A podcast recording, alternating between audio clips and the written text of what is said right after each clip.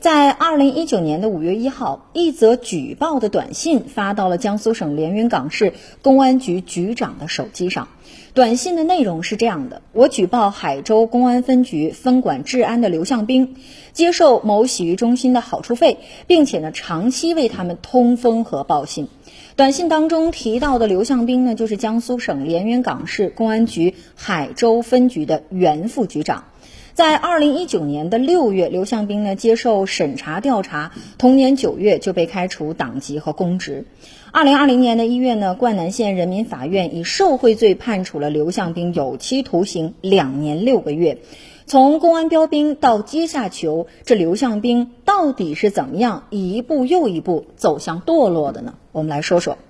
二零一三年的中秋节前一天，某浴室的老板陈某就来到了路南派出所，表示呢要拜访刘向兵。两个人呢交谈的很好哈，走的时候呢，这个陈某啊留下了一个信封，里面呢装着三千元钱。当时啊，他就想说，到底是要还是不要呢？这个刘向兵也说了哈，我也曾纠结过，但是呢，在现实面前，我还是选择收下了。这原因呢有两个，第一呢，就是因为派出所的经费确实很紧张；这第二啊，是因为自己的虚荣心在作祟。从一个老板到两个老板，一直到他升任海州分局的副局长，与刘向兵形成了看望孝敬关系的场所老板就达到了二十余个。经调查呢，二零一三年的七月到二零一九年的四月间，刘向兵呢就利用自己的职务便利，收受了服务对象七十四万六千元。给钱场所少啊，就少查；不给钱的场所呢，就重点查。已然已经形成了刘向兵管理辖区内不公开的秘密了。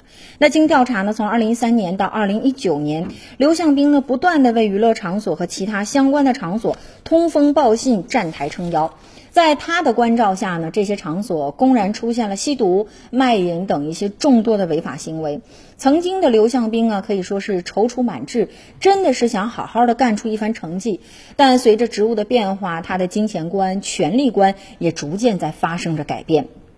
二零二零年的一月十七号，灌南县的人民法院就以受贿罪判处了刘向兵有期徒刑两年六个月，并处罚金人民币二十万元。